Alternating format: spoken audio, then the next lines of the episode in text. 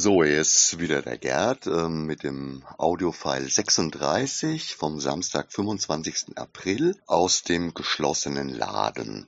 Da ich heute relativ trocken im Text war, also das geschriebene Wort, waren nochmal letzte Anweisungen für den Montag, für den kommenden Montag, an dem wir den Laden wieder öffnen. Ich bitte euch auch nochmal das zu lesen. Es ist wichtig, es ist wirklich wichtig für einen reibungslosen Ablauf.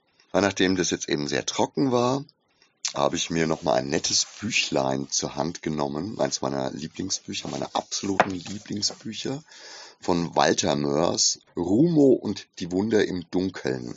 Es gibt da eine trefflich zur derzeitigen Situation mit äh, SARS-CoV-2 passende Passage, und zwar ähm, geht es um eine Krankheit, einen in einen Körper eingebrachten Keim, der bekämpft werden soll mit Hilfe eines Unterblutbootes, in welchem sich einer der Helden, Smike, befindet, unter Anleitung von Dr. Kolibril.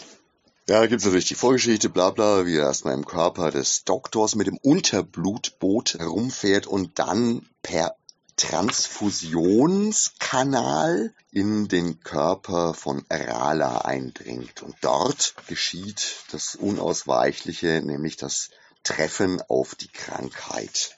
Und zwar ein Treffen auf die Krankheit in einem vermeintlich bereits toten Körper.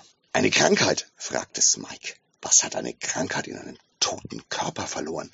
Die furchterregende Erscheinung, die Smike durch die Membrane im gerinnenden Blut schweben sah, war eine Überraschung, die ursprünglich nicht für ihn, sondern für General Tic-Tac vorgesehen war. Es handelt sich um jene kleine, heimtückische Besonderheit, die Tychon Zyphos seiner subkutanen Todesschwadron beigefügt hatte.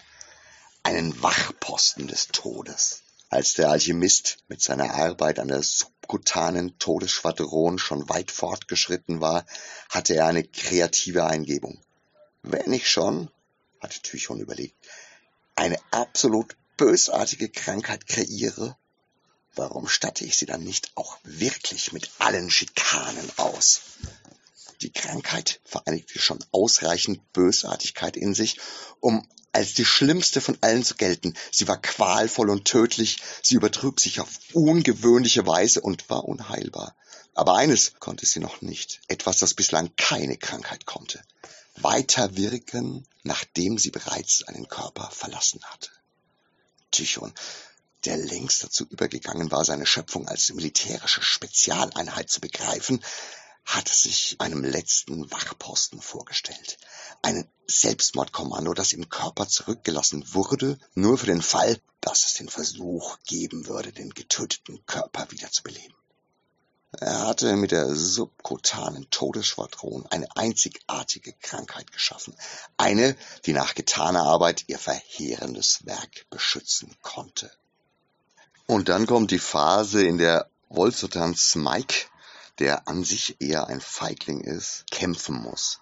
Er muss sich aus dem Unterblutboot herausbegeben und in den offenen Kampf mit diesem letzten Wachposten Soldaten treten.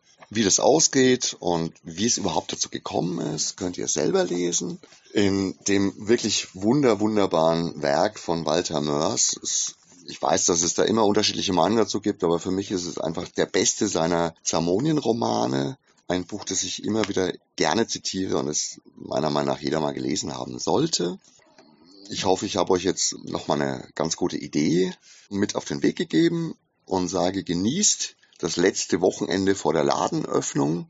Bis bald. Arrivederci, euer Gerd.